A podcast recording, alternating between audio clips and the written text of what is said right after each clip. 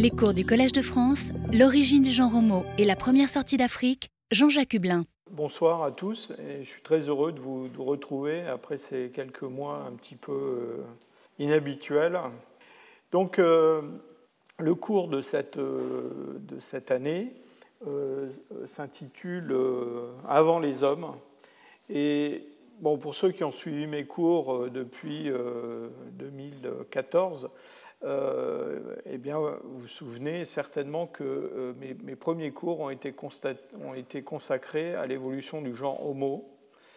Et euh, ces, trois années qui ont été consacrées à, l'évolution du genre Homo sont prolongées par d'autres années qui vont peut-être se prolonger par d'autres années. Et donc, il m'a semblé important peut-être de, faire un retour en arrière dans le temps pour traiter eh ben, ce qu'il y avait avant le genre Homo euh, parce que dans le fond, c'est quelque chose qui, manque ou qui, peut, qui pourrait manquer euh, dans des cours futurs pour discuter d'un certain nombre d'adaptations humaines. Et vous savez que c'est la direction que j'ai choisie pour ces, cours au Collège de France, hein, euh, de traiter des grandes adaptations.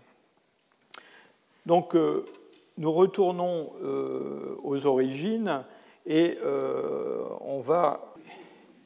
Et donc on va, euh, pendant euh, cette, cette, série de, conférences, s'intéresser à des, des genres, des espèces qui ont précédé l'homme. Et avant de, de, me lancer dans l'exploration de tous ces, tous ces, groupes dominines anciens, il m'a paru important de, de faire un, un rappel historique, euh, parce que euh, je pense que tout le monde a en tête euh, l'idée que les origines de l'homme et l'origine des hominines, c'est en Afrique que ça se passe.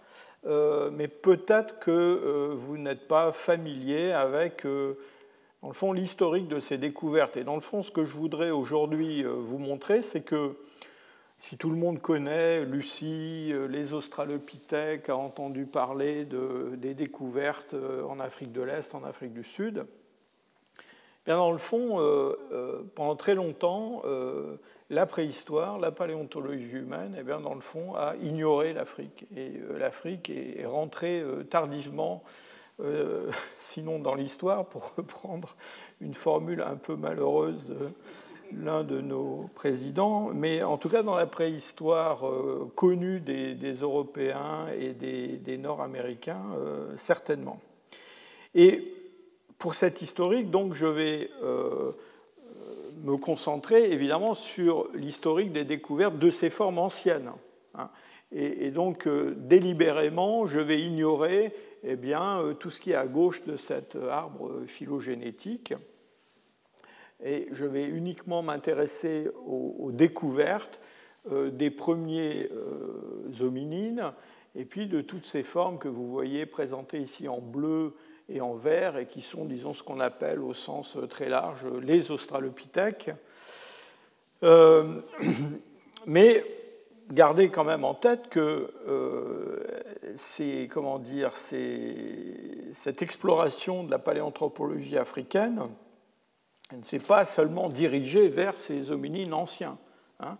et euh, il y a de nombreuses découvertes qui ont été faites parallèlement à, ces, recherches sur les, hominines anciens, sur des formes plus récentes, euh, en particulier l'origine d'Homo sapiens et d'autres formes du, Pléistocène moyen. Donc je les, je les ignore euh, délibérément, ce n'est pas, pas, un oubli. je ne veux pas vous vous accabler aujourd'hui avec une trop longue liste de, de noms, euh, de découvertes, de sites, euh, de personnages. D'ailleurs, soyez en passant, euh, parlant des personnages, je voudrais par avance m'excuser auprès de mes collègues dont la photo ne figure pas dans ma conférence d'aujourd'hui, parce que évidemment j'ai été obligé de faire un tri, un choix. je ne peux pas montrer la photo de tous les gens qui ont travaillé en Afrique depuis un siècle, ça fait beaucoup de monde quand même. Donc euh, j'ai sélectionné, si je peux dire, euh, des découvertes des projets de recherche qui ont, qui ont été marquants pour une raison ou pour une autre dans l'histoire de, la paléanthropologie, soit à cause de ce que ces découvertes ont, révélé en termes de, nouvelles espèces. Et vous voyez qu'il il y a un nombre de, de taxons euh, assez euh, incroyables hein, qui ont été euh, découverts en Afrique. Tout ce qui est à l'intérieur de ce cercle rouge, et d'ailleurs une bonne partie de ce qui est aussi figuré en brun à côté, ce sont des, espèces qui sont uniquement africaines. Hein. Et donc il y a eu depuis, vous allez le voir, le, premier quart du XXe siècle, un nombre de découvertes très très, très, très importantes. Puis il y a aussi des découvertes qui ont pesé euh, euh, parce qu'elles ont donné, si je peux dire, une impulsion euh, à la recherche dans certaines régions d'Afrique. il y a une espèce de, cheminement des découvertes. En même temps, vous verrez que ce cheminement, c'est un cheminement assez incomplet dans le fond. Hein. Et l'Afrique, c'est un continent qui est euh, immense, mais finalement, euh, vous verrez que seulement certaines régions ont été étudiées, exploitées par les paléanthropologues. Je serais même tenté de dire surexploitées. Il y a une concurrence très très vive qui s'est exercée dans certains coins d'Afrique.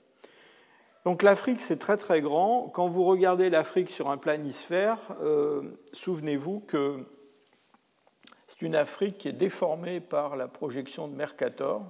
En fait, il faudrait regarder euh, les continents euh, sur un globe terrestre pour se faire une idée de leur taille.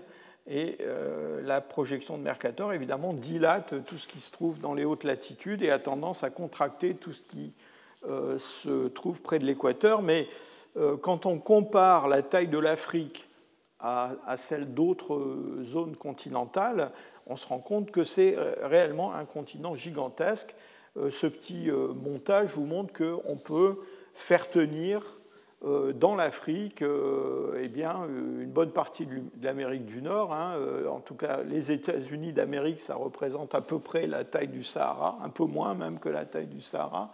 On peut faire rentrer dans l'Afrique en plus toute l'Europe occidentale, y compris les îles britanniques, l'Europe de l'Est, l'Inde, la Chine euh, et le Japon, euh, sans trop, euh, sans trop forcer sur les surfaces. Donc vous voyez qu'on parle d'un continent qui est, énorme.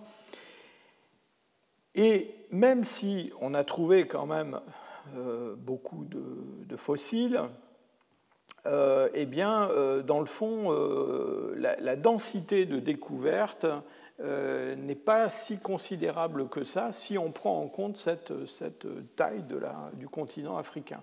Il y a de très grandes régions d'Afrique euh, dans lesquelles euh, non seulement on n'a pas trouvé de dominines très anciens, mais on n'a pas non plus trouvé d'hominines très récents. Hein. et, et, ça s'explique pour des raisons qui tiennent à la fois à la, à la conservation des vestiges, à la chance qu'ils ont de parvenir jusqu'à nous compte tenu soit du contact géologique qui est plus ou moins favorable à la formation de, gisements paléontologiques et archéologiques, euh, soit aux conditions euh, actuelles de, euh, de, climat, de végétation. C'est assez facile de comprendre qu'il est, il est quand même compliqué d'aller chercher des, des, fossiles dans une forêt équatoriale. On n'a pas beaucoup de chance d'en trouver par hasard, si je peux dire. Dans des zones désertiques, c'est quelque chose qui est beaucoup plus, euh, beaucoup plus facile.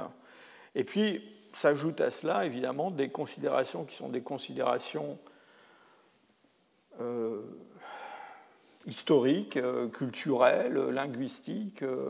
Il y a des pays d'Afrique où les recherches sont développées de façon précoce et d'autres régions d'Afrique où euh, ces recherches euh, eh euh, attendent encore d'être développées. Et je ne parle même pas des, limitations qu'imposent les,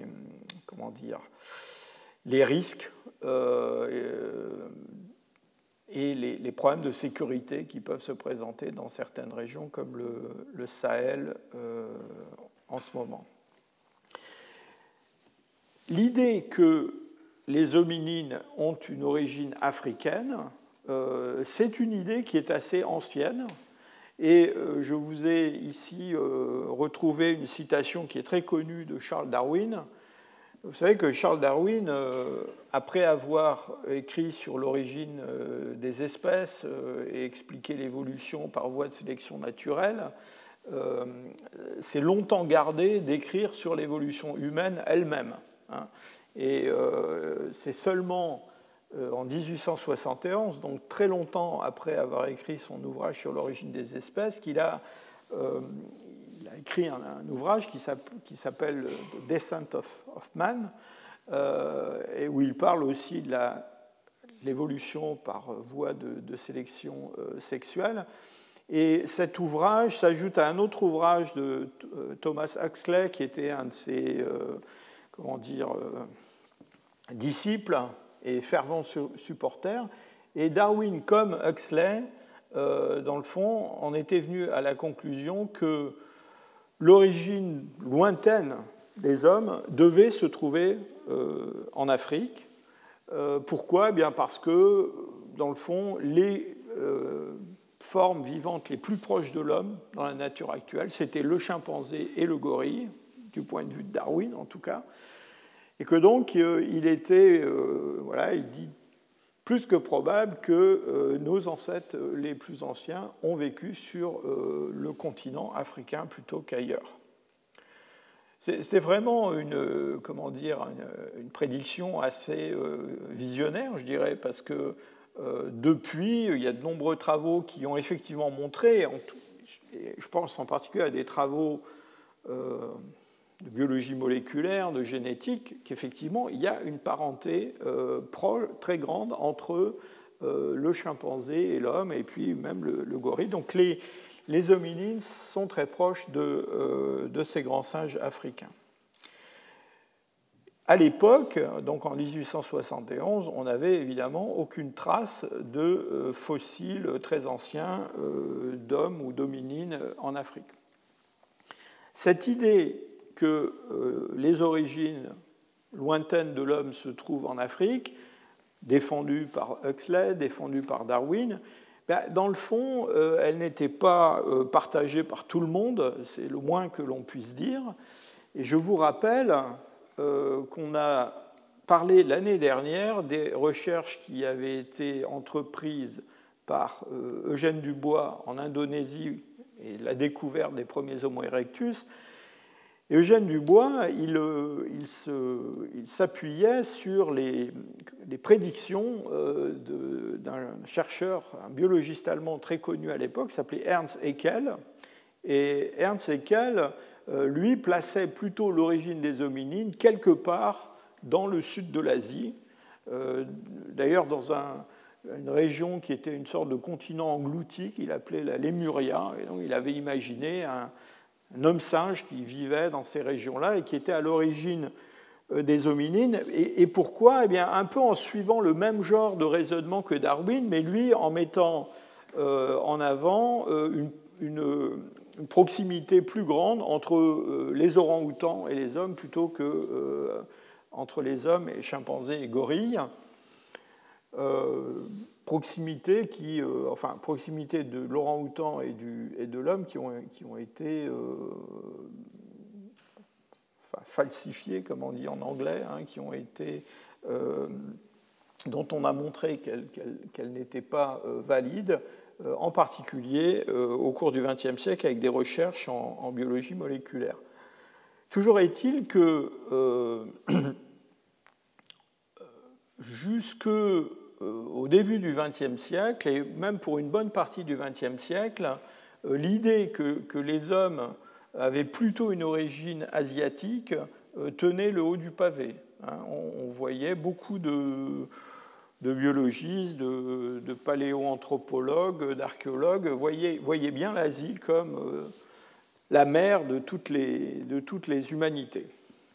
Alors, il faut dire aussi que le nombre de fossiles qui était disponible et sur lequel on pouvait se, fonder pour euh, euh, construire des, arbres phylogénétiques euh, était quand même des plus réduits disons, jusqu'à la Première Guerre mondiale.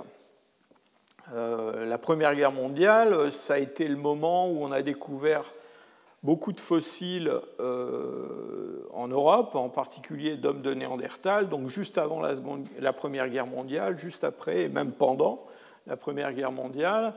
Mais si on se replace, si on revient, euh, disons, au sortir de la guerre de 14, eh bien dans le fond, qu'est-ce qu'on connaît comme, comme homme fossile à l'époque? Ben, Ce n'est pas compliqué. On connaît ben, ce fameux euh, pithécanthrope découvert par Dubois euh, dans l'île de Java. Euh, mais je vous rappelle que beaucoup de gens ne croient pas que le pithécanthrope est un, ancêtre de l'homme. Hein. Euh, pourquoi? Eh bien parce que, dans le fond, on, ne croit pas surtout à l'association entre cette calotte crânienne tout à fait bizarre, avec un petit cerveau à l'intérieur, euh, une forme très aplatie, très allongée, un bourrelet susorbitaire très développé, et puis un fémur qui est un fémur qui ressemble énormément à un fémur d'homme actuel.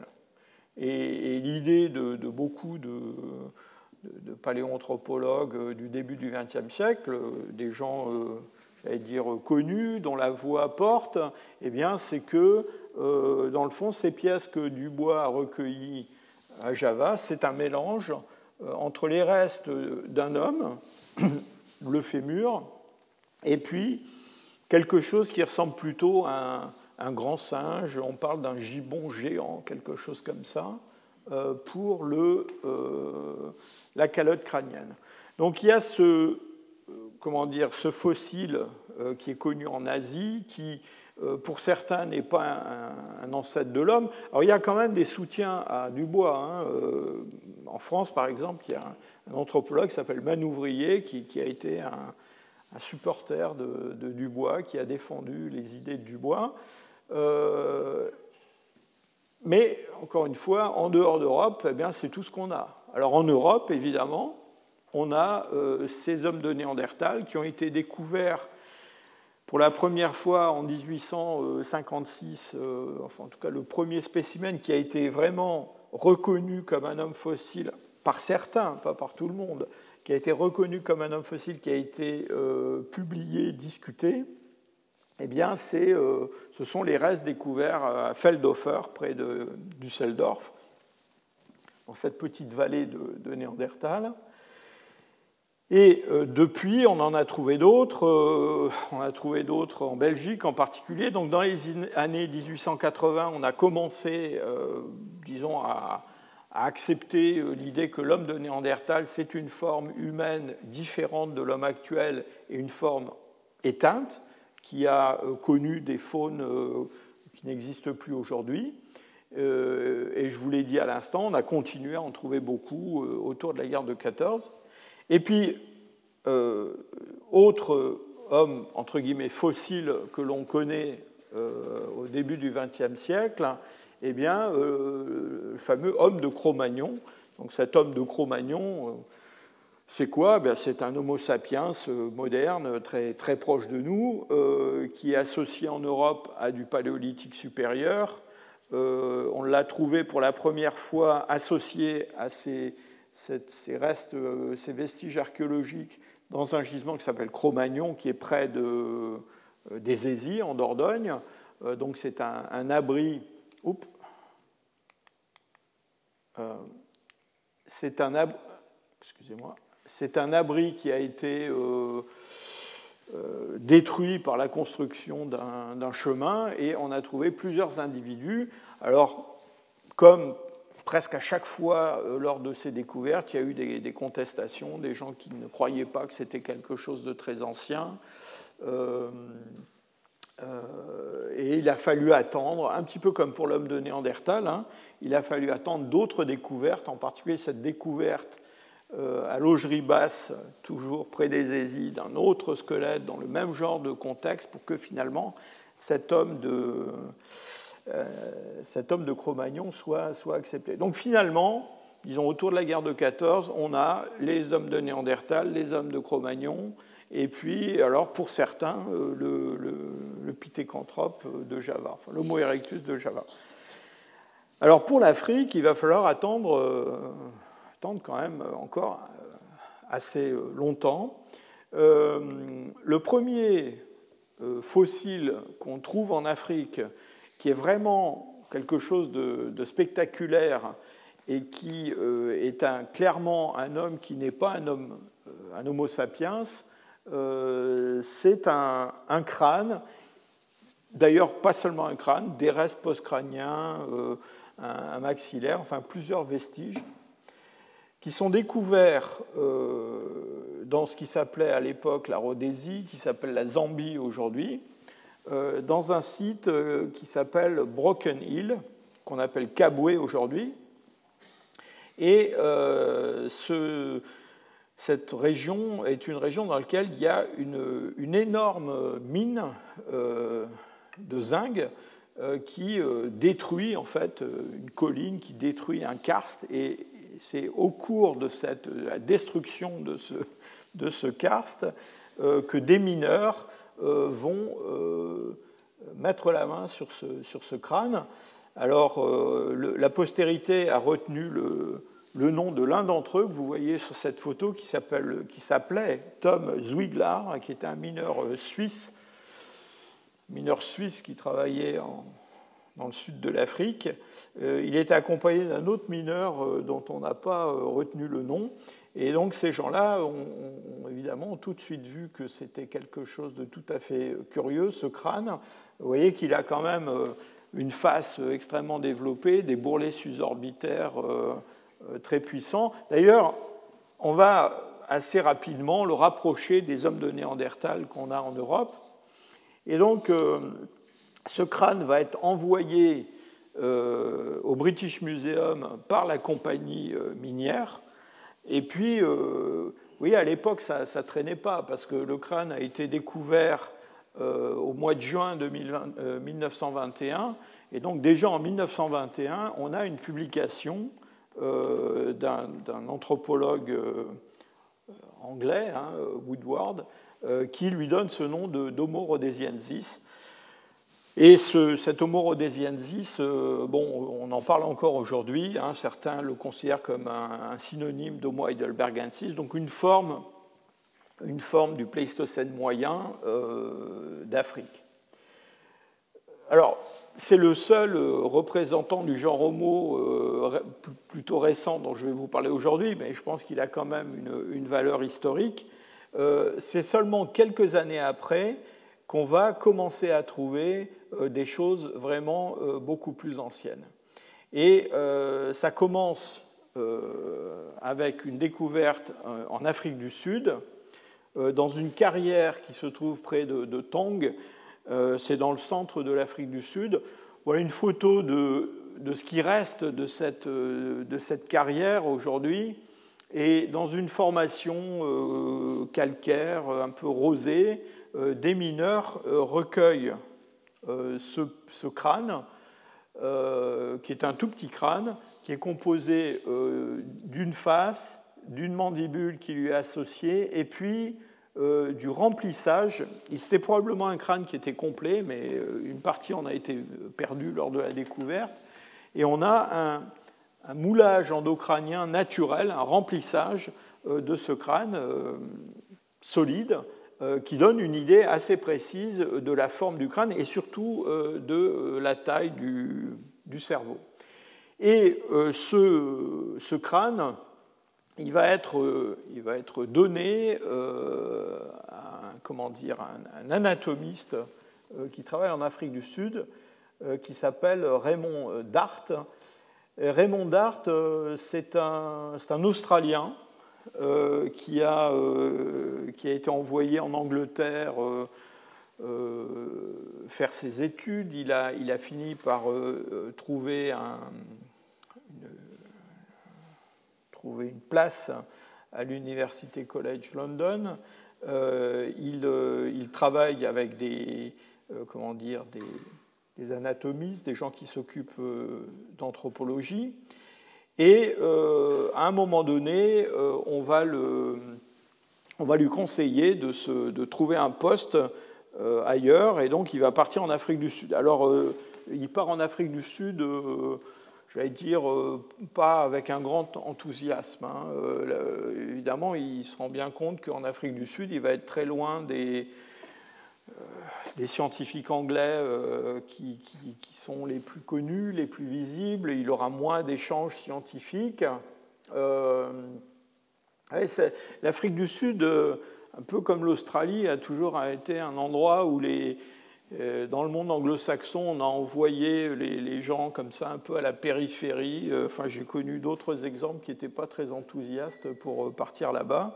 C'est assez facile d'y partir, c'est moins facile d'en revenir parfois. Et donc, bon, Dart, contre mauvaise fortune, fait bon cœur, et donc il, il travaille euh, il, travaille en Afrique du Sud, et on va lui amener ce, crâne que je viens de, vous montrer. Et euh, Dart est frappé par, euh, deux choses. D'abord, c'est un crâne qui ressemble beaucoup à un crâne d'une sorte de, singe, mais en même temps, il a des caractéristiques tout à fait étonnantes qu'on ne devrait pas trouver chez un, un singe, euh, grand singe ou petit singe d'ailleurs, dans ces, euh, dans ces formations calcaires euh, de Tong et d'autres sites sud-africains, on trouve beaucoup de crânes de babouins, de jeunes babouins. Donc c'est la, la, comparaison, j'allais dire, qui vient à l'esprit tout de suite quand un nouveau fossile comme celui-là apparaît. Et Dart immédiatement remarque que les caractères dentaires de ce crâne sont des caractères dentaires qu'il distingue complètement euh, de ce qu'on connaît chez les babouins, mais aussi chez euh, les grands singes comme euh, le chimpanzé par exemple. Et notamment, il n'y a pas ce grand développement des, canines qu'on trouve chez pratiquement tous les primates de ce type-là, à l'exclusion du genre Homo, bien sûr, et des hominines. Euh, on va en reparler plusieurs fois de ce caractère-là, mais il n'y a pas euh, cet espace dans les rangées dentaires pour laisser la place à des canines qui sont des canines proéminentes. Et donc ça, c'est un caractère éminemment humain. Et donc, Dart va euh, préparer un papier qui va envoyer à la revue Nature. Vous avez ici la, publication de Dart à gauche. Et en 1925, euh, donc ce, papier, au mois de février, ce papier est publié euh, et il, donne un nom d'espèce nouvelle à ce fossile. Il l'appelle Australopithecus africanus alors c'était peut-être pas une très bonne idée finalement, parce que Australopithecus, ça veut dire euh, en grec hein, le, singe austral, hein, euh, donc il, l'appelle quand même un singe, mais en même temps, il explique dans cet article que c'est une forme qui est probablement une sorte de, chaînon manquant à l'origine des, des, hommes. Alors le papier euh, publié fait, enfin, je ne dirais pas qu'il fait scandale, mais en disant il suscite une opposition assez forte euh, des gens qui sont les gens euh, les, plus, euh, les plus en vue dans le milieu de l'anthropologie anglaise, en particulier le professeur avec lequel Dart travaillait à Londres avant de partir pour l'Afrique du Sud. Et donc les, les, les, sommités de la paléanthropologie anglaise écrivent une lettre à Nature pour émettre euh, des doutes très vifs euh, sur les interprétations de Dart.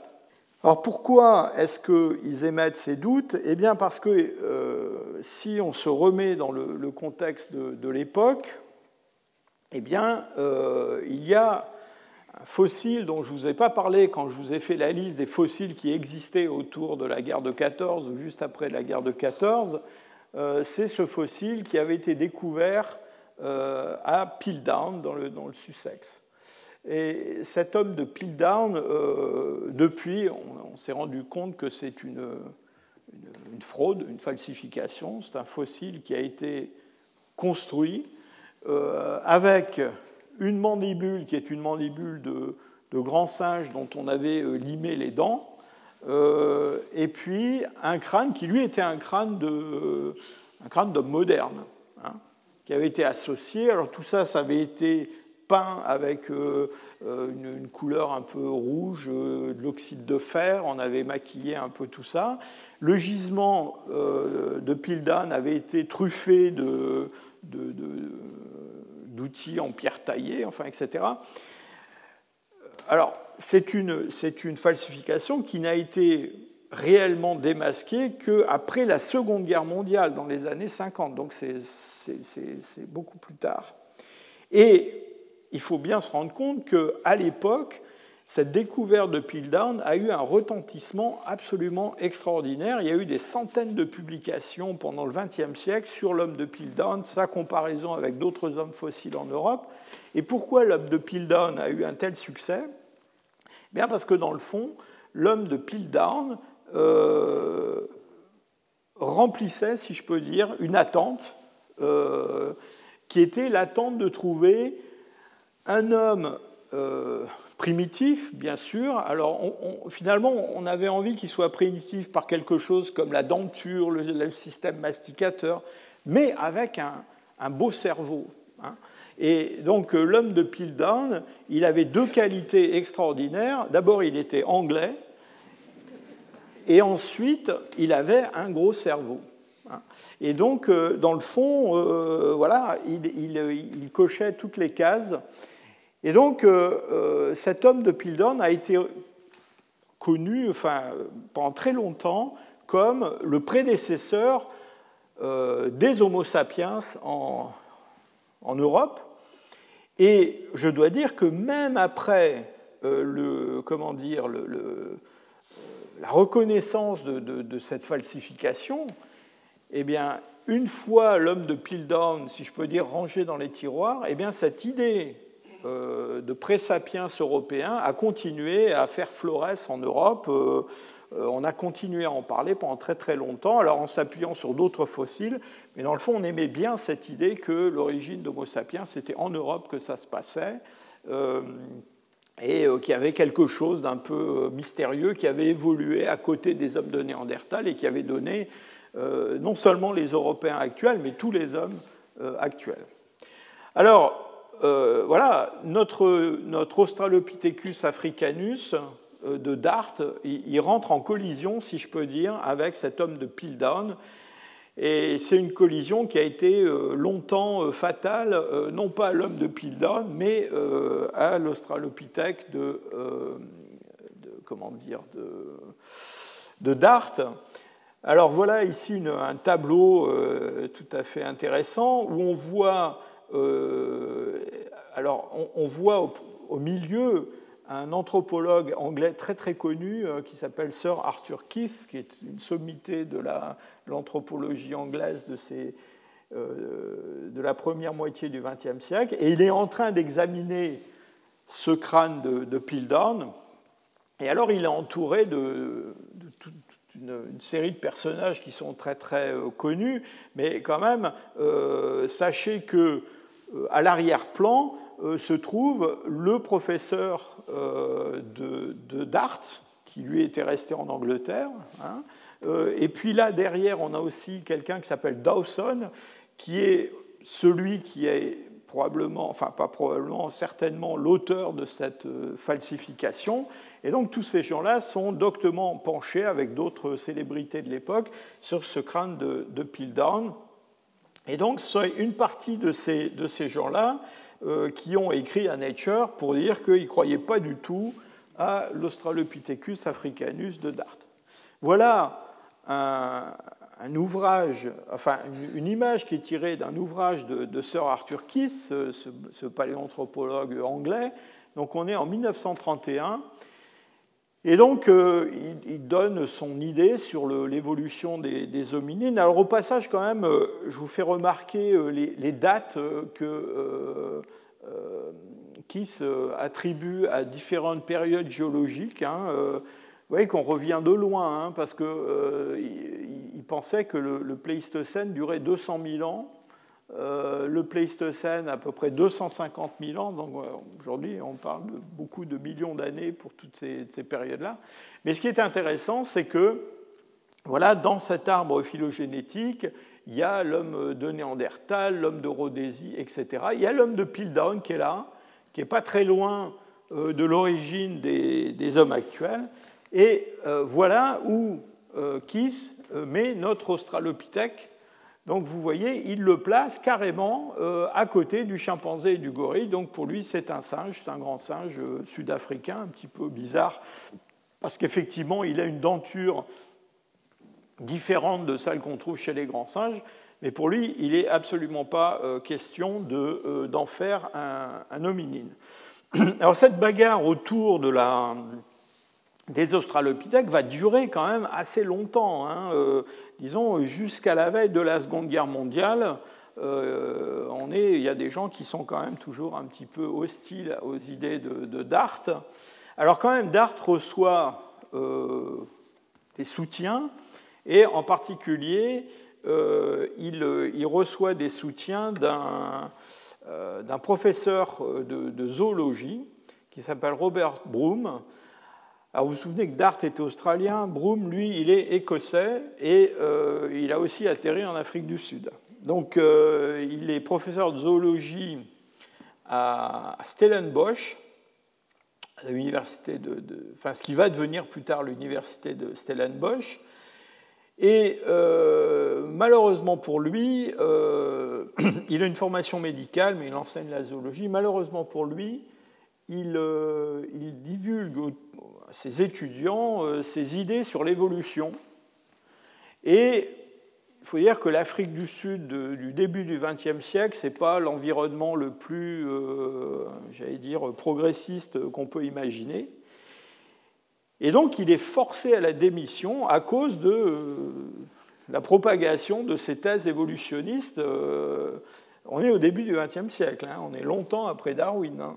Et donc il, est, forcé à la démission, et donc il va quitter euh, son, poste de professeur, et il va, devenir un, comment dire, un, médecin, il va, il va ouvrir un cabinet de médecine, et parallèlement à son activité de médecin, en amateur, si je peux dire, euh, eh bien, il fait de la paléontologie. Et en particulier, il travaille sur des fossiles euh, qui n'ont rien à voir avec les, hominines, euh, qui sont des fossiles qui viennent d'une formation géologique qu'on appelle la formation de Karoo en Afrique du Sud, qui est une formation incroyablement riche en euh, reptiles euh, mammaliens, donc ce sont des, formes de la fin du, Permien essentiellement.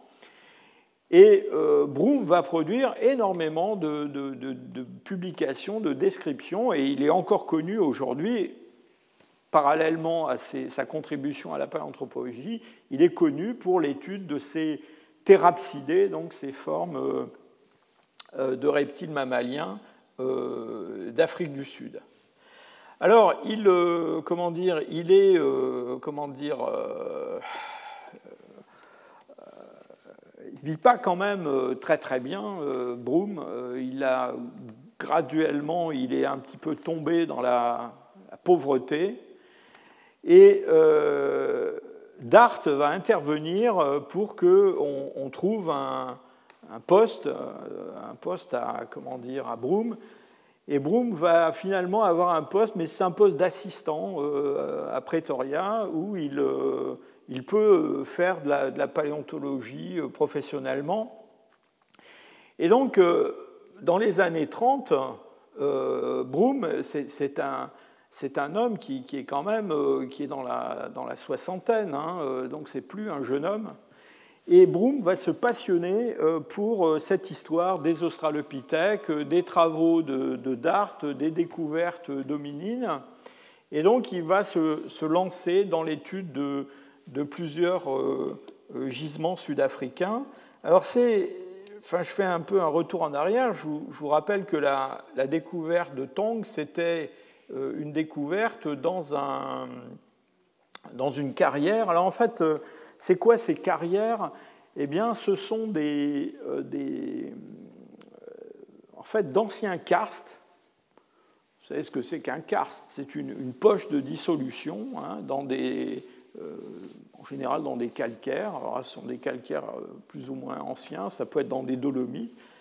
Et ces karstes sont remplis de concrétions, des stalactites, des stalagmites, des planchers stalagmitiques. Et ces planchers stalagmitiques, donc c'est du carbonate de calcium, c'est de la calcite cristallisée. Et en fait, ce sont ces dépôts de calcite qui sont exploités. Et pourquoi est-ce qu'ils sont exploités? Eh bien, ils sont exploités essentiellement à cause euh, de l'activité des mines d'or en Afrique du Sud. Pourquoi?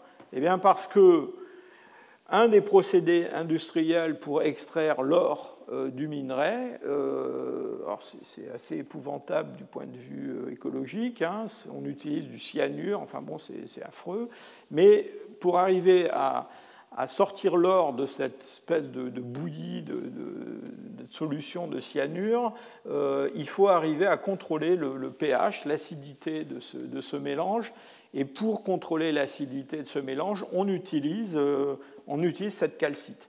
Et donc, depuis la ruée vers l'or qui a eu lieu à la fin du XIXe siècle en Afrique du Sud, et l'ouverture de mines d'or qui parfois sont des, mines euh, gigantesques, eh bien, il y a une activité énorme euh, d'extraction de, la calcite. Et un peu partout en Afrique du Sud, on a des fours à chaud comme cela euh, pour transformer cette calcite en chaux. Et c'est cette chaux qu'on va ensuite utiliser dans le traitement industriel du minerai d'or. Il se trouve qu'en faisant ça, eh bien, systématiquement, les mineurs vont aller dans ces cavités, qui sont des cavités où il y a des remplissages euh, pléistocènes ou pliocènes avec des fossiles. Et donc, ils extraient de la calcite et ils détruisent ces sites. Hein. Et euh, Broom lui-même, d'ailleurs, écrit euh,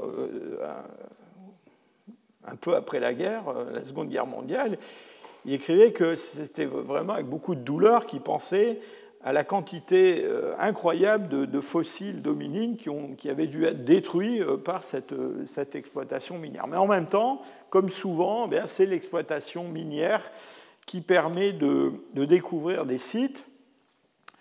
Et en particulier, il y a une activité de ce type très intense dans une région qui est ici, alors que les Sud-Africains ont appelé Cradle of Humankind, hein, berceau de l'humanité, modestement. Euh, alors, je vous dis tout de suite qu'il y en a d'autres, hein, euh, des berceaux de l'humanité. D'autres pays ont décidé qu'ils avaient aussi leur berceau de l'humanité. Euh, mais en fait, ce berceau de l'humanité, c'est une série de sites qui sont des karstes avec des remplissages de brèches fossilifères brèche très solide, hein, euh, donc du sédiment qui est fortement cimenté, et dans lequel on trouve des, euh, des fossiles de mammifères et euh, des fossiles d'hominines. Et on reviendra un petit peu sur cette formation de ces sites et l'association de ces, de ces vestiges. Et donc on a dans une, une région qui est, vous voyez ici c'est Pretoria, ici c'est Johannesburg, et donc ce petit carré, dans ce petit carré on a tous ces sites qui sont des sites très très célèbres euh, dont on va avoir à reparler euh, cette année. Et donc c'est dans l'un de ces sites que euh, Broom va, se, va se, se, lancer.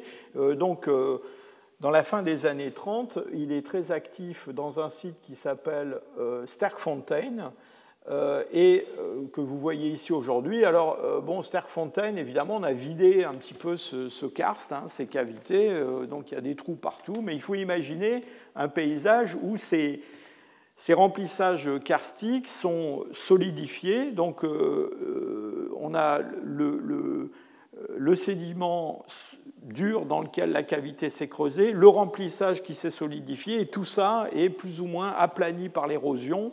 Et donc on trouve comme ça des, sites euh, dans lesquels parfois on a des parties qui sont plus meubles ou même parfois euh, des espaces vides et on peut euh, descendre dans ces, dans ces cavités. Alors Broom, bah, vous le voyez à l'époque, hein, je vous disais, c'est plus, plus un, jeune homme, il en, a, il en a vu un petit peu toutes les couleurs. mais il va se lancer vraiment avec un, grand, un grand enthousiasme dans cette recherche à, à Sterkfontein, et il va être aidé euh, par un étudiant qui s'appelle euh, euh, Robinson, qui est un étudiant sud-africain qui se consacrait à la biologie. Je crois qu'il voulait faire une thèse de biologie marine, mais il a changé d'avis après avoir rencontré Broom.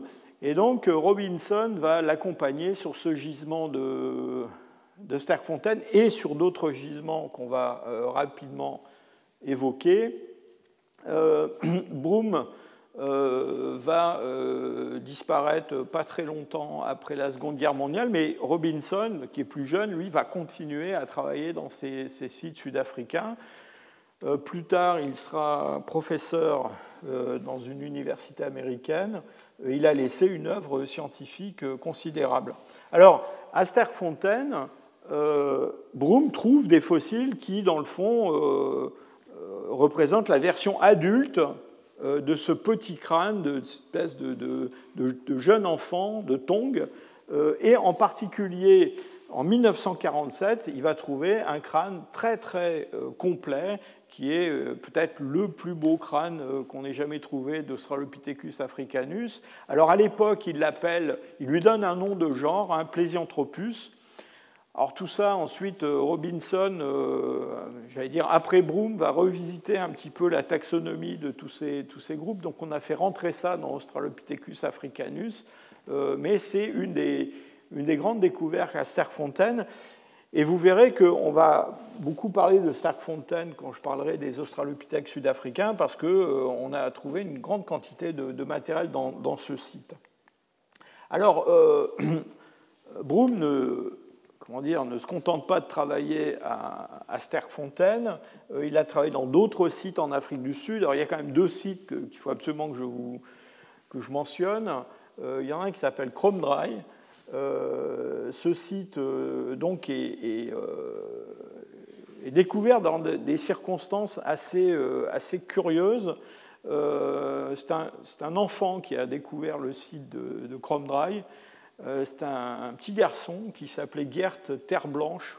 Vous noterez la consonance Terre Blanche, ça s'écrit T-E-R-B-L-A-N-C-H-E, mais je pense que c'est à l'origine un, mot, un nom français, Terre Blanche. Et euh, donc ce petit écolier euh, qui, qui, guide les touristes pour leur montrer les grottes de, de Sterkfontein, eh bien, un jour a donné une dent à un des, comment dire, un des, chefs de la mine de Sterkfontein qui lui-même l'a montré à, à.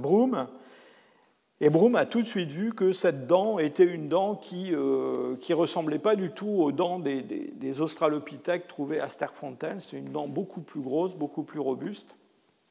Et donc, euh, euh, vieux monsieur quand même très, très, très, très enthousiaste, il va absolument vouloir rencontrer, euh, trouver l'origine de cette dent. Donc il va finir par mettre la main sur le petit garçon, là, guerre terre blanche, et il lui, fait, euh, il, lui fait, il lui fait vider ses poches.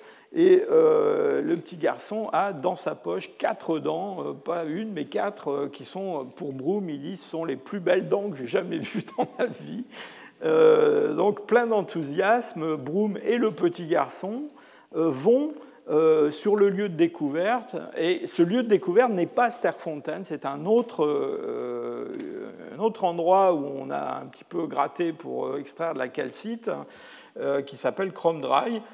Et là, le jour même, donc avec le petit garçon, l'après-midi de, la visite à Chrome Dry, eh bien, il trouve un crâne et il trouve une mandibule en plus des dents. c'est quand même pas mal. Et euh, c'est quelque chose de complètement différent de ce qui a été découvert à Sterkfontein. Euh, euh, pour Broom, c'est un nouveau genre, il va l'appeler Paranthropus robustus. C'est ce qu'on a appelé par la suite les australopithèques robustes, hein. donc c'est une forme qui est différente, plus spécialisée d'australopithèques. Et ce site de Chrome Dry, c'est un site très important. Il est d'ailleurs toujours, comment dire, en cours d'étude par mon collègue José Braga et mon collègue Francis Tacré, sud-africain. José Braga est professeur à l'Université de Toulouse. Et donc, euh, voilà des photos qui sont prises sur le site de Chrome Dry, euh, non pas du temps de Broom, mais euh, beaucoup plus récemment. Et on continue à trouver à Chrome Dry des restes d'hominines. Et puis, dernier site qu'il faut que, je vous mentionne à propos de, de Broom, euh, c'est le site de Swartkrans, toujours en Afrique du Sud. donc c'est un petit peu toujours la même histoire. Ce sont des sites dans lesquels les gens ont, extrait de la brèche, de la calcite, etc. à Swartkrans, on va trouver à nouveau des restes de Paranthropus robustus.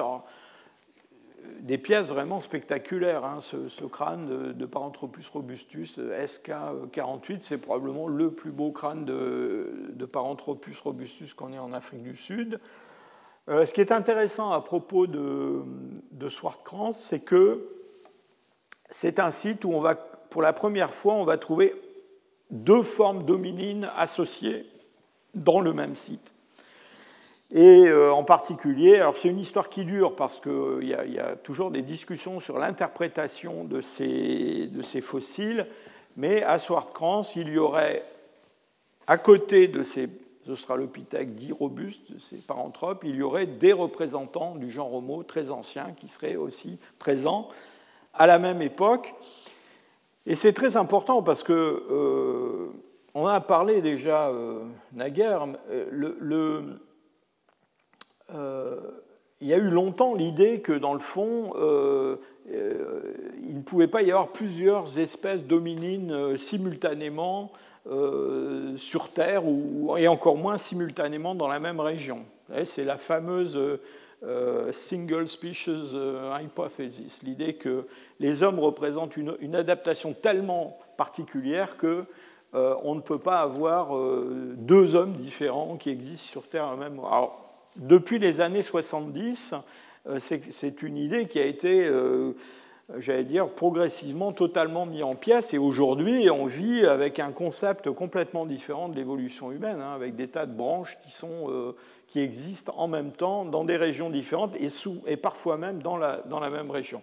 Mais en fait, historiquement, c'est voilà, dans, les années, euh, la fin des années 40, euh, années 50, qu'on euh, commence, on exploite ce site de Swartkrans où on va trouver pour la première fois cette, juxtaposition de deux espèces. Alors pendant que Broom continue ses, travaux, bon, il va, finir par, laisser le, j'allais dire la mission à Robinson de continuer son œuvre, et puis il va rejoindre le le paradis des paléoanthropologues. Euh, Dart continue. Hein. Dart continue à, travailler en Afrique du Sud et en particulier, il, euh, il s'intéresse à un site, alors qui lui n'est pas dans ce fameux euh, berceau de l'humanité, là près de Johannesburg et de Pretoria, mais qui est beaucoup plus au nord, qui est un site qui s'appelle Gate. Macapans Gate, c'est une grande exploitation de, de calcite. Et euh, à Macapans Gate, on a à nouveau des australopithèques qui sont découverts. Alors, euh, Dart croit euh, y reconnaître des différences par rapport aux Australopithecus africanus, à, son, enfant de Tong et même aux formes de, de, de Sterkfontein. Et donc, il va créer une nouvelle espèce, l'Australopithecus prometheus, qui est un petit peu tombé en désuétude par la suite. On a, fait tomber ça en synonymie avec Australopithecus africanus, mais elle a été récemment euh, ressuscitée, si je peux dire, par un, un, collègue qui travaille à Sterkfontein, qui s'appelle Ron Clark. Euh, on, en, parlera. Alors à Macapans Gate, euh, il y a deux choses qui excitent beaucoup l'imagination de, Dart. Or, Dart, c'est un grand scientifique, c'est vraiment quelqu'un qui a été euh, un découvreur, un précurseur, enfin, on peut lui attribuer toutes les, qualités euh, de, vraiment de, à la fois de, j'allais dire, d'initiative scientifique, de, clairvoyance, et, puis aussi d'énergie, parce qu'il a fallu, lui, euh, petit prof d'anatomie là-bas en Afrique du Sud, qui fasse avaler, si je peux dire, son australopithèque à des à des, lords anglais comme euh, Sir Arthur Keith, euh, qui n'était pas du tout bien disposé.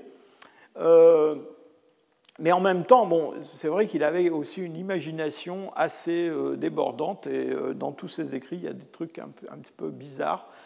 Alors, pourquoi il a appelé cet Australopithèque Australopithecus prometheus? Ben, Parce qu'à Macapansgate, il y a des dépôts euh, qui sont des, dépôts noirâtres. Euh, alors, on, sait aujourd'hui que c'est du manganèse, hein, mais euh, lui, il est convaincu que ce sont des traces de feu Et donc c'est pour ça qu'il a cette idée d'appeler cet australopithèque Prométhéeus, hein, en évoquant le mythe de Prométhée. Et comme si cela ne suffisait pas, dans ces centaines, ces milliers de restes osseux qui sortent de ces grottes, en particulier à Macapansgate, mais pas seulement, eh bien, Dart se met en tête que beaucoup de ces ossements ont été utilisés comme des outils ou comme des armes, euh, j'allais dire naturelles, euh, en, prenant avantage de, l'anatomie, de la forme de ces cornes. Et donc, il, crée ce concept de culture ostéo, os, odonto, dents, kératique, cornes. Donc, cette idée qu'il a existé avant euh, la préhistoire de la pierre taillée que tout le monde connaît, eh bien une autre préhistoire euh, faite de, euh, de cornes d'antilope, de, mâchoires de, gnous, de, voilà, d'ulna qui ont été utilisées comme des dagues. Bon. Alors c'est quelque chose qui a été abandonné depuis. On va laisser un peu l'Afrique du Sud en repos, mais on va y revenir à la fin. Et je vais vous emmener maintenant en Afrique de l'Est pour compléter ce panorama historique.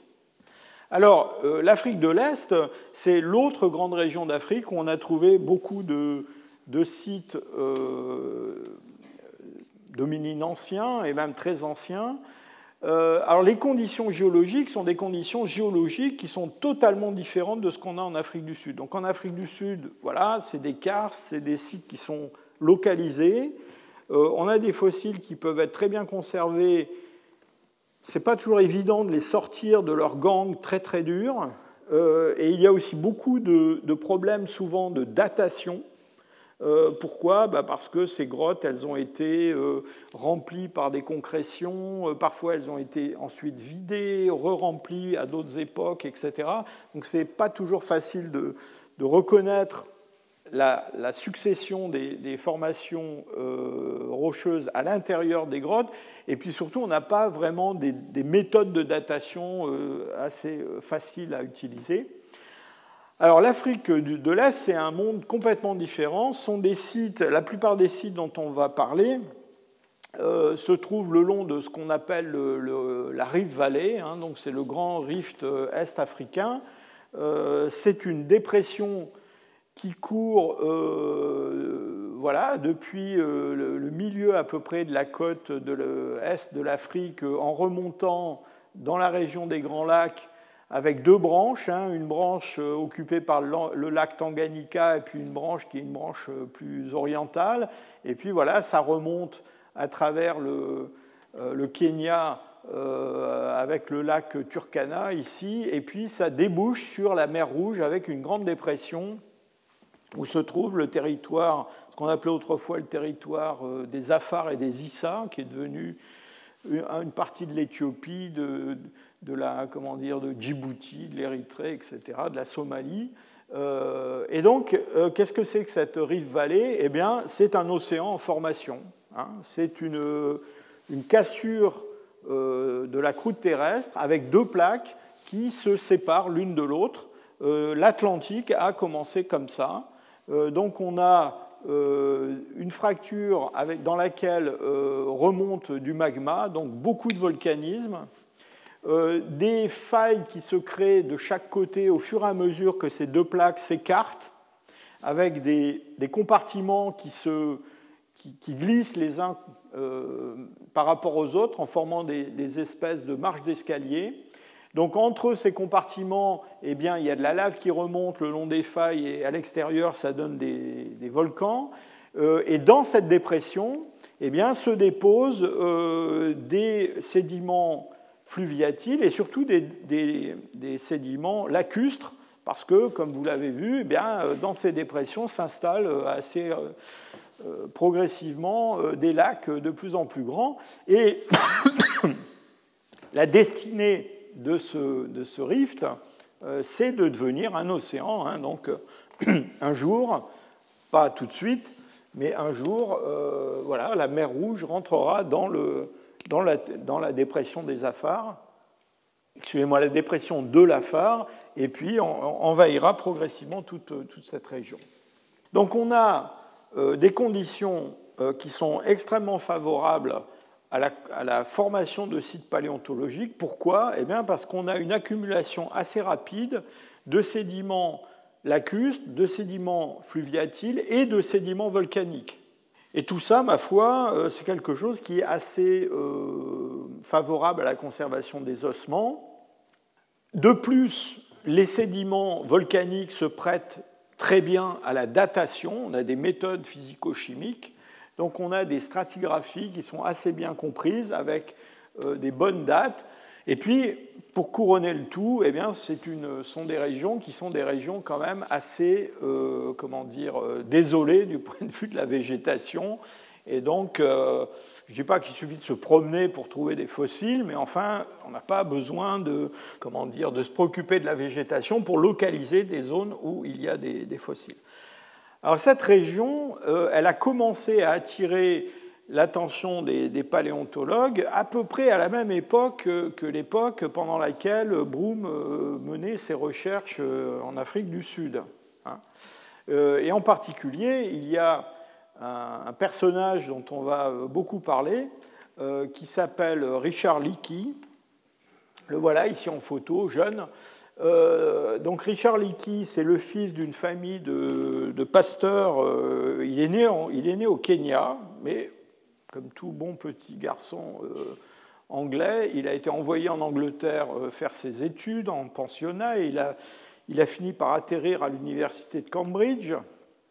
Et donc lui, il est passionné par ces histoires d'évolution humaine, de, de, fossiles humains.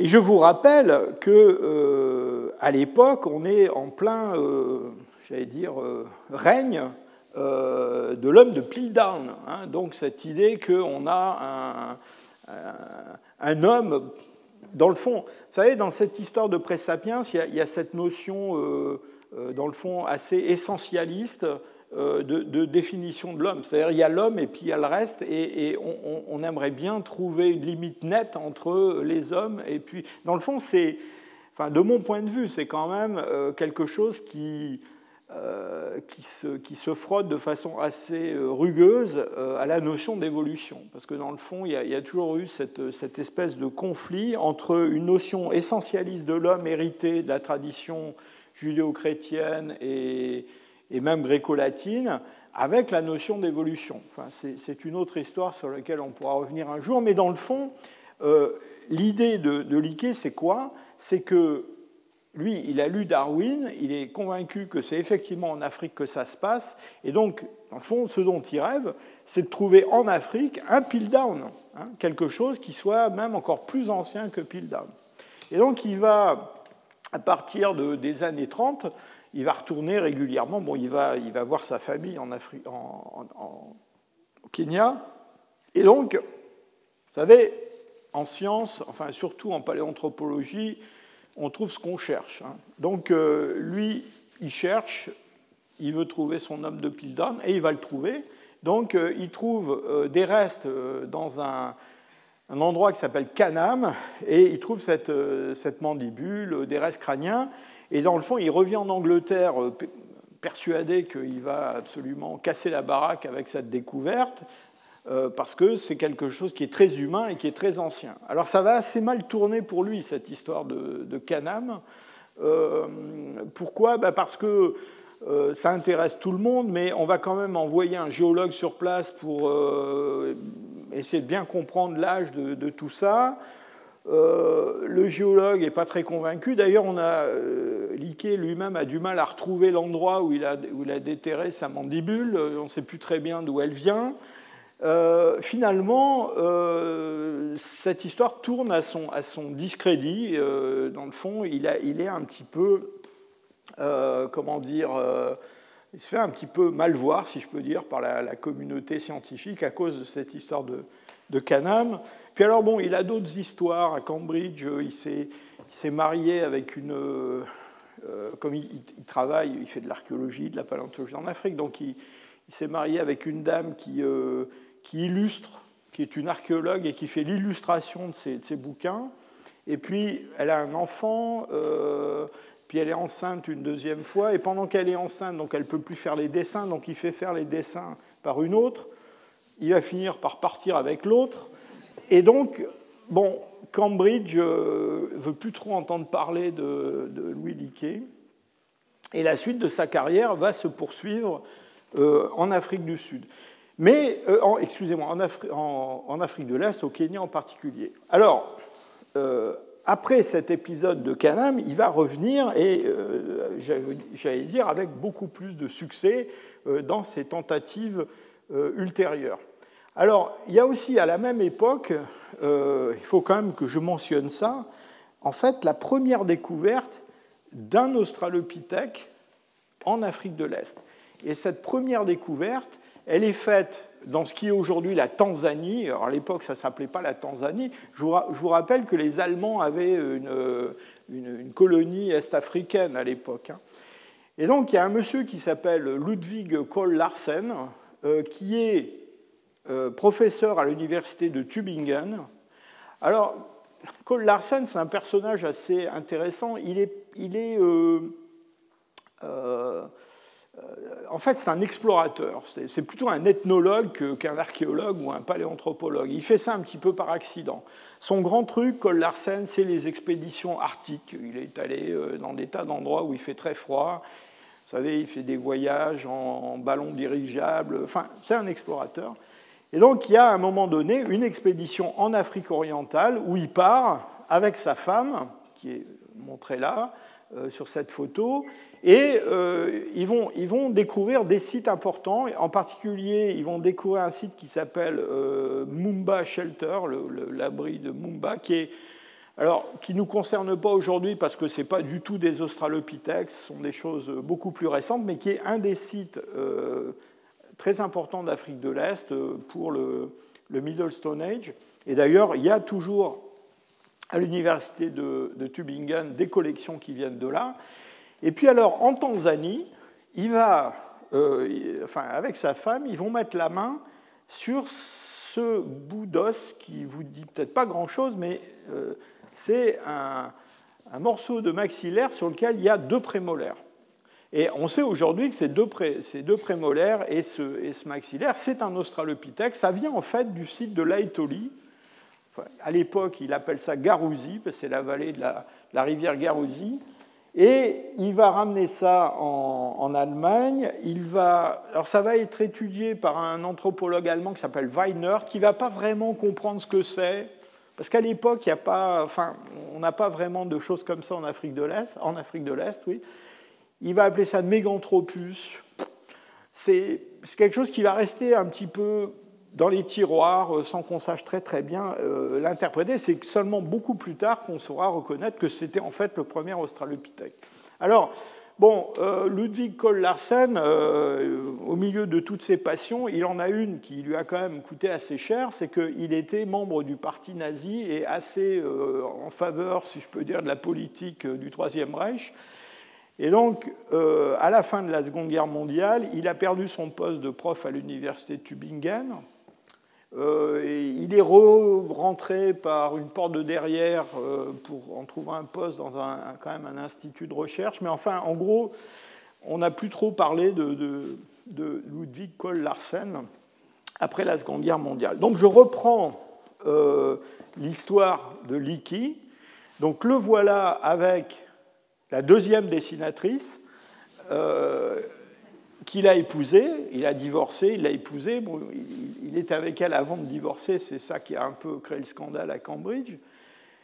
Et donc, ces deux personnages, Louis et Marie Liquet, vont euh, vraiment, euh, pendant un, demi-siècle, vraiment jouer un rôle essentiel dans l'étude euh, de, des sites euh, est-africains. Ils vont avoir une grande influence, même au-delà du Kenya. Ils vont travailler en, Tanzanie. Ils vont, euh, ils vont initier beaucoup de projets. Et puis, ils vont même créer une dynastie, parce que vous allez voir que leur, fils va continuer. l'épouse du fils, la petite fille, enfin bon, c'est la famille Liquet, c'est vraiment quelque chose. Le site qui vraiment va les rendre célèbres de façon, je dirais, planétaire, c'est euh, le site euh, d'Olduvai qui se trouve en Tanzanie. Donc c'est une gorge, euh, c'est une gorge qui regorge de, fossiles. Hein.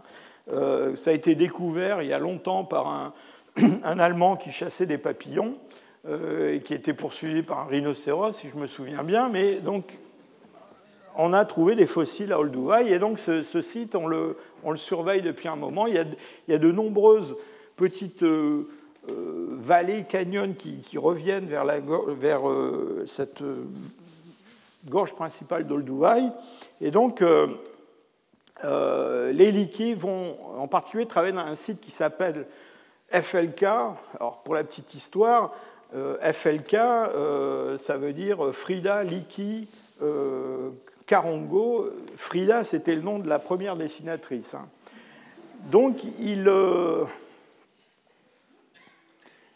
c'est un site absolument extraordinaire. Voilà une photo dans les années 60.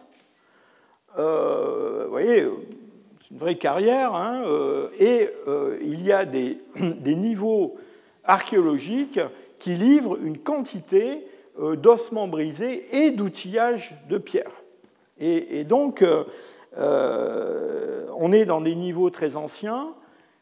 Et Leakey a toujours cette idée, parce que notre, homme de Piltdown, là, ça ne lui suffisait pas d'avoir un grand cerveau et d'être anglais, il fallait aussi qu'il ait fabriqué des choses extraordinaires. Donc, euh, euh a quand même cette idée qu'il va trouver un homme véritable très ancien qui est vraiment un, un homme qui, fabrique des, industries euh, dans des niveaux très très euh, reculés dans le temps. Et on va le trouver. Alors, euh, en 1959, donc là on se rapproche quand même du, présent, eh bien, les Liki mettent au jour ce crâne, qui est un crâne magnifique, qu'ils appellent, alors ça a été baptisé Zinjanthropus, on lui a donné un nouveau nom de, genre, euh, il faut dire que ce Zinjanthropus, il ressemble quand même pas mal au, Paranthropus de Broome en Afrique du Sud. Hein. Et aujourd'hui, on a fait tomber en synonymie Zinjanthropus et Paranthropus. Donc on considère que c'est un de ces, euh, entre guillemets, australopithèques euh, robustes. c'est une découverte extraordinaire. Euh, c'est la première fois qu'on utilise des techniques de datation euh, vraiment précises, hein, méthode potassium-argon, qui, donc, à cette époque-là, dans les années 60, hein, produit un âge de 1 750 On est très très loin des quelques centaines de milliers d'années de, l'arbre de, de, Kiss hein, que je vous montrais tout à l'heure.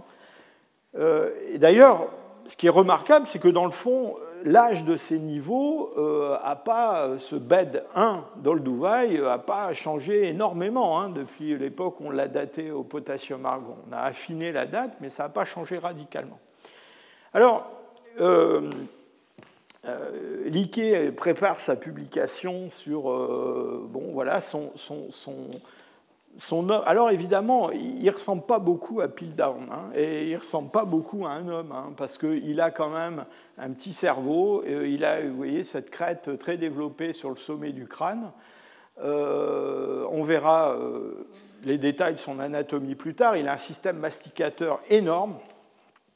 Ce n'est pas vraiment ce qu'on imagine, euh, mais alors qu'on vient de découvrir ce, cette, zinjanthrope, eh bien, l'année suivante, hein, pas attendu longtemps, euh, un autre fossile est découvert euh, dans ce site euh, FLK.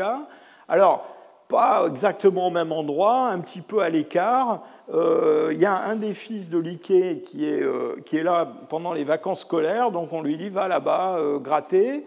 Euh, tu touches pas au beau site que papa et maman sont en train d'étudier, et le garçon va dans un coin, et, eh ben, la chance des débutants, euh, il trouve des restes très fragmentaires.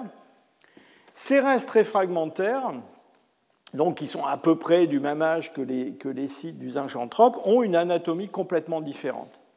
Et eux ressemblent beaucoup à euh, ce qu'on attend chez un représentant du genre Homo. Donc ça va être la, découverte, la, découverte d'Homo habilis. Hein. je vous ai promis que je ne vous parlerai pas du, genre Homo, mais là, je ne peux pas faire autrement parce qu'il euh, y a cette, cette, rencontre, si je peux dire, entre Zinjanthrope et Homo habilis. Soit dit en passant, là encore, on a cette coexistence dans des périodes de temps proches de formes qui sont quand même des formes très très différentes. Alors les travaux de, des euh, à Olduvai euh, et puis les découvertes qui ont eu lieu avant euh, vont déclencher à partir des de 1962-63 une, une, véritable ruée vers l'os dans cette région de la rive vallée est-africaine avec euh, tout un tas d'expéditions qui sont euh, organisées. Alors, les liquets eux-mêmes euh, en organisent, en particulier, ils, envoient leur fils Richard Leakey dans la, région du lac Natron et où ils découvrent cette, cette mandibule tout à fait magnifique. C'est un exemple parmi d'autres. Je pourrais vous citer une dizaine de sites euh, ou de régions dans lesquelles on organise des expéditions, euh, beaucoup autour du lac Turkana, à l'ouest du lac Turkana d'abord, et puis dans d'autres régions du, Kenya. Évidemment, les travaux continuent à Olduvai. Euh, on n'a pas le temps de, de, détailler tout ça. Je voudrais quand même vous citer deux ou trois grands projets qui ont eu un impact considérable. Alors d'abord, euh, il y a une, expédition internationale qui est organisée en Éthiopie. Alors en Éthiopie, il y a un fleuve qui s'appelle euh, l'Omo, euh, qui descend vers le sud de l'Éthiopie et qui va se jeter dans le lac Turkana, qu'on appelait le lac Rodolphe autrefois, au Kenya. Et le long de, ce fleuve, il y a des dépôts fossilifères qui sont extrêmement riches les Français ont déjà envoyé des expéditions au début du XXe siècle. Alors, on n'a pas trouvé d'hommes fossiles, hein, mais on a fait de la paléontologie, on a ramené beaucoup de mammifères, on les a publiés. Euh, et euh, a été impliqué dans, ont été impliqués dans ces, projets, en particulier un paléontologue français qui s'appelle Camille Arambourg. Alors Camille Arambourg, euh, c'est un personnage euh, très important de la paléanthropologie française. Hein. Il, a, travaillé pas seulement sur les, hommes fossiles, mais aussi euh, c'est lui qui a été euh, le, découvreur de ces, ces, formes pléistocènes inférieures, moyens en Algérie, dans le gisement de Ternifine. Sa famille est d'Algérie. Hein. Il a un père qui a des vignobles là-bas.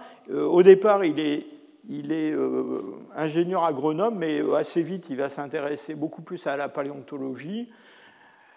il va, alors c'est quelqu'un qui est né dans le 19e siècle, hein, donc il est, quand même, il est assez âgé quand ces, affaires de l'homo commencent. Donc il y a un, projet international qui est monté. Pourquoi? Ben Parce que il y a aussi un professeur de l'Université de Chicago qui s'appelle Francis Clark Howell, qui est un, personnage euh, extraordinaire que j'ai eu la chance d'avoir comme, comme, collègue et comme ami même. Euh, et, Clark Howell veut, aller là-bas en Éthiopie voir ces sites. Donc il a contacté déjà les Liki, il y a des échanges avec le pouvoir politique euh, éthiopien. Euh, les Français ne veulent pas lâcher le truc. Hein. donc on, se met d'accord, on dit voilà, on va faire un truc tous ensemble. Donc Howell à Rambourg. Et puis à Rambourg, qui est quand même très âgé, va prendre un, second, un, assistant, si je peux dire. Et ça va être un, un jeune professeur du Muséum d'histoire naturelle qui s'appelle Yves Coppens vous voyez là beaucoup plus euh, mince que vous avez dû le voir la dernière fois que vous l'avez rencontré.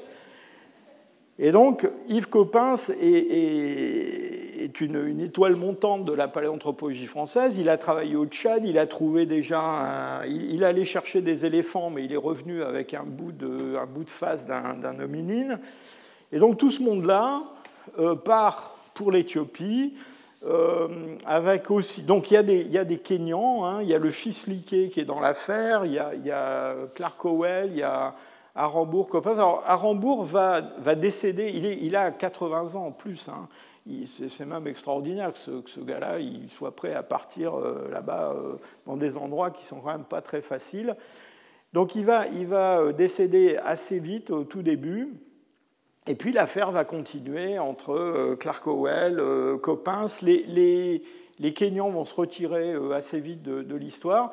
Il y a des découvertes qui sont très importantes à l'homo, en particulier une forme dont on aura à reparler, qui est probablement une forme ancestrale de ces, de ces australopithèques dits robustes, hein, ces paranthropes, euh, en particulier Boisei. Euh, il y a beaucoup de restes fragmentaires à l'homo, hein, beaucoup de dents, une grande série de dents, euh, mais il y a aussi une série stratigraphique très très intéressante à étudier. Alors il y a un autre projet, alors toujours dans les années, là on est dans les années 70, euh, c'est un, projet qui se développe au Kenya, euh, autour de la rive est du, lac Turkana. Et, c'est euh, le fils Liké avec son épouse, assisté d'un collègue anglais que vous avez peut-être vu ici au Collège de France, que j'avais invité il y, a, quelques années maintenant, qui s'appelle Bernard Wood, bon, qui n'est pas vraiment un homme de terrain, mais qui lui est vraiment un spécialiste de l'analyse des fossiles.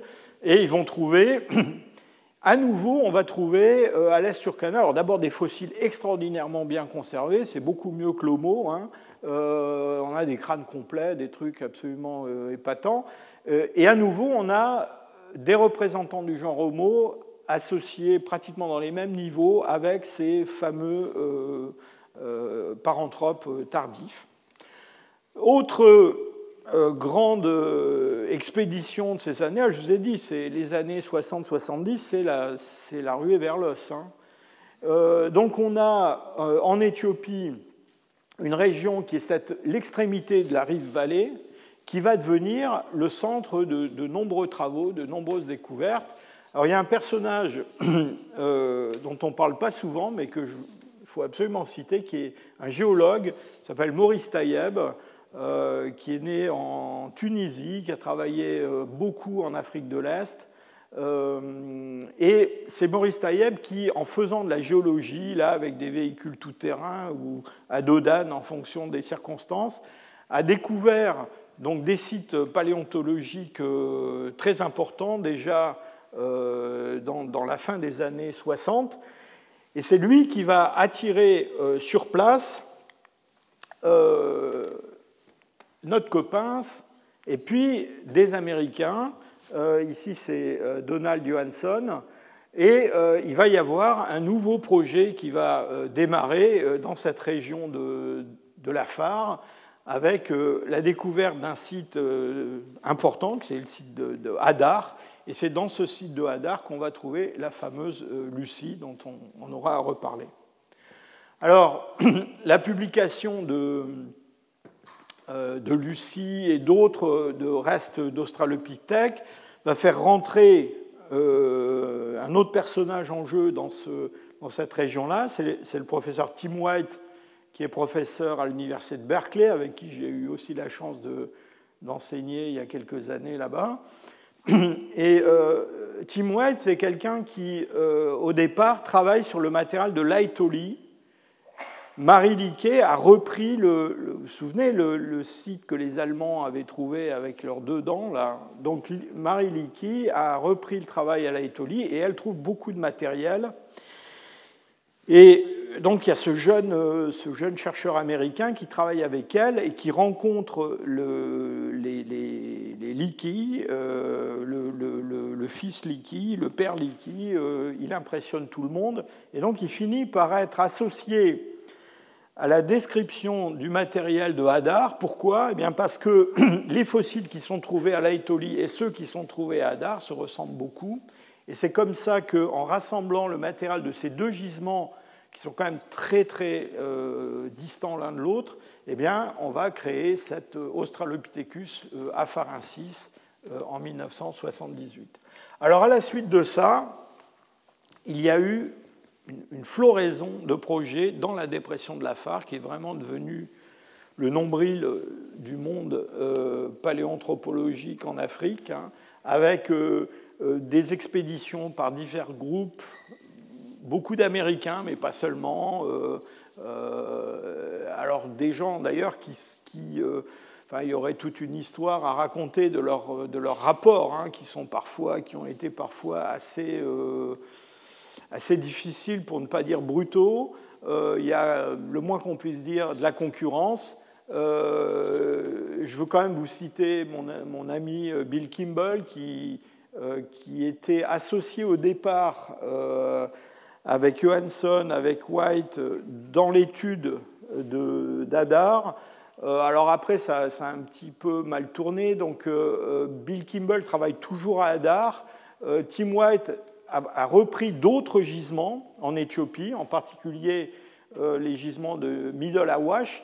Mais vous voyez tous ces points sur la carte, dans cette région-là, ce sont des groupes différents qui travaillent sur ces, euh, sites fossilifères. Un autre collègue et ami, euh, Zerezena Yalamseged, euh, qui lui travaille en particulier à Dikika, où il a trouvé ce, ce bébé d'Australopithecus afarensis, euh, il est maintenant à l'université de, Chicago. Je pourrais continuer encore euh, longtemps comme ça en, vous, en détaillant tous ces, tous ces points-là. Alors pour finir, je voudrais maintenant très vite faire un petit coup de projecteur sur ce qu'il y avait avant les Australopithèques.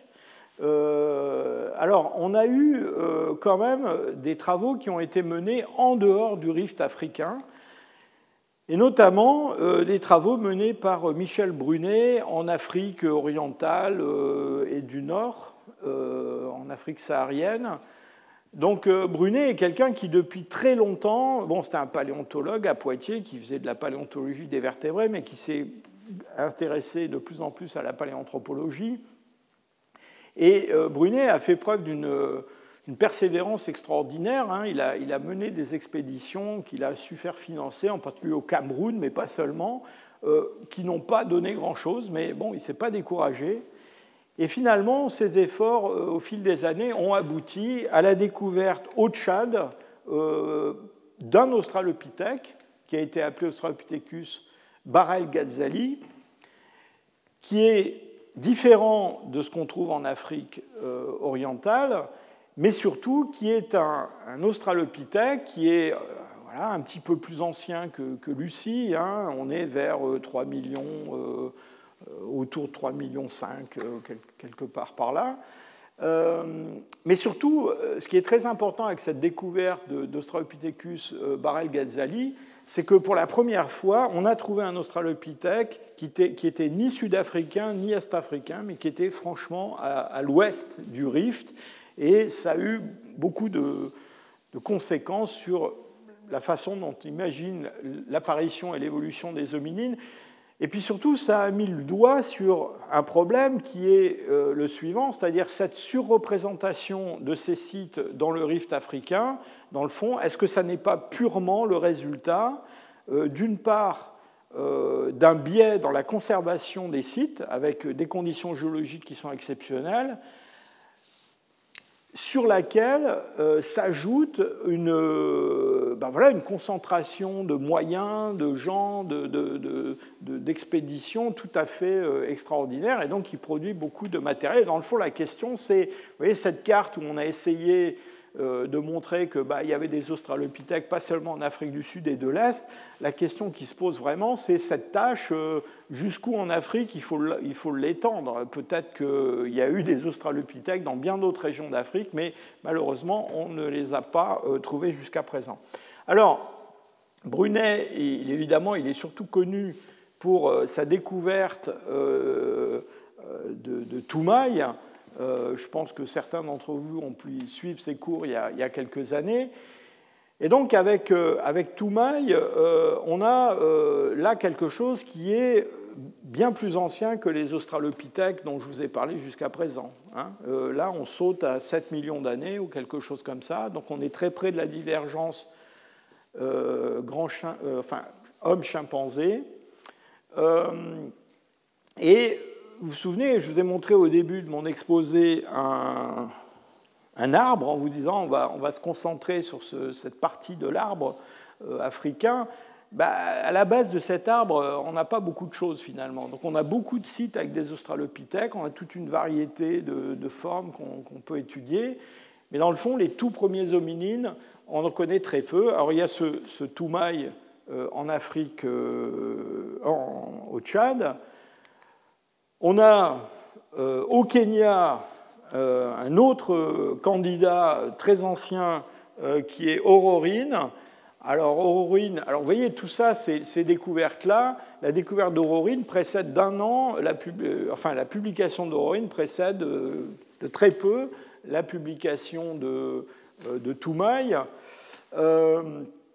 sont des collègues du Muséum d'histoire naturelle, Martin Pickford et Brigitte Senu, qui ont, mis euh, au jour ces, euh, ces, restes. On aura à en reparler, avec notamment des restes post-crâniens qui montrent qu'on a euh, donc possiblement autour de 6 millions d'années une espèce qui est bipède de façon très très claire.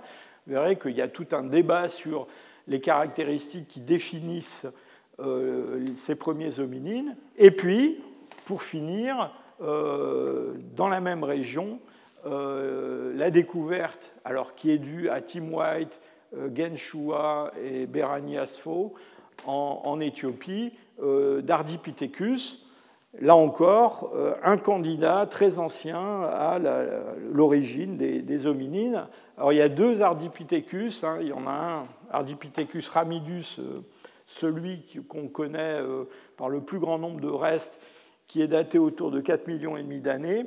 Mais il y a une forme euh, plus ancienne qu'on appelait euh, Ardipithecus cadaba, qui a été découverte aussi dans cette région d'Éthiopie, qui aurait 5,6 millions d'années, mais qui est beaucoup plus fragmentaire. Alors récemment, enfin, on a publié un, comment dire, un, un squelette euh, assez complet de,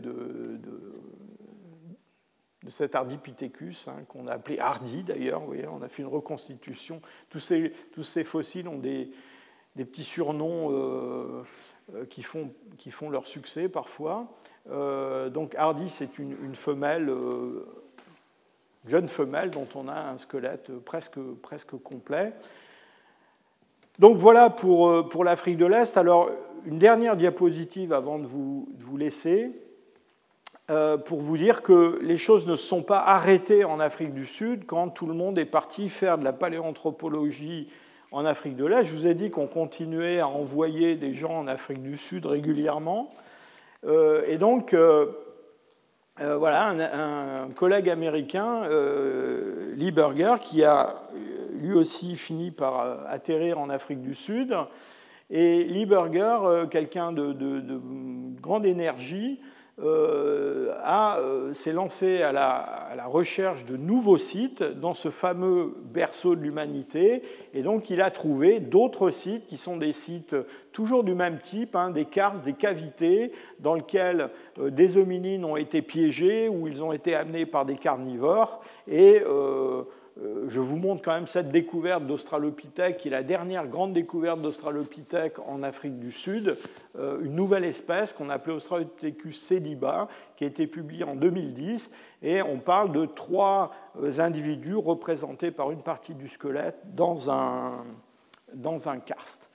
Voilà, je, je pensais qu'il était important de faire ce tour, ce, tour, de piste historique, si je peux dire, pour que vous ayez conscience euh, encore une fois, de deux choses. D'abord, euh, dans le fond, du décalage historique qu'il y a entre les recherches en Afrique et les recherches, euh, disons, en Europe ou, même en Asie. Hein. on a donc on a démarré plus tard en Afrique, mais quand on a commencé à trouver ces choses très anciennes, et vous avez compris que les choses très anciennes, elles n'existent qu'en Afrique, là, il y a eu vraiment un, un emballement, si je peux dire, extraordinaire, avec un tourbillon euh, euh, fait à la fois de succès scientifiques, mais aussi de, j'allais dire, de bouillonnement médiatique, hein, on va dire ça comme ça. Hein, euh, d'ailleurs, qui, qui explique aussi la trajectoire de certains de, des gens dont je vous ai montré la, photo. Hein.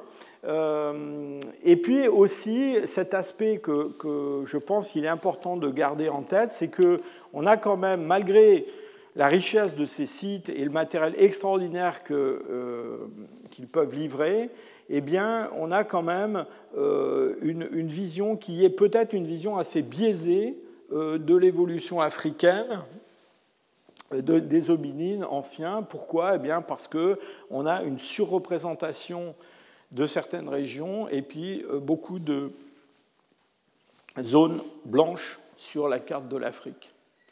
Merci, à la prochaine fois. Retrouvez tous les contenus du Collège de France sur www.colège-2-france.fr.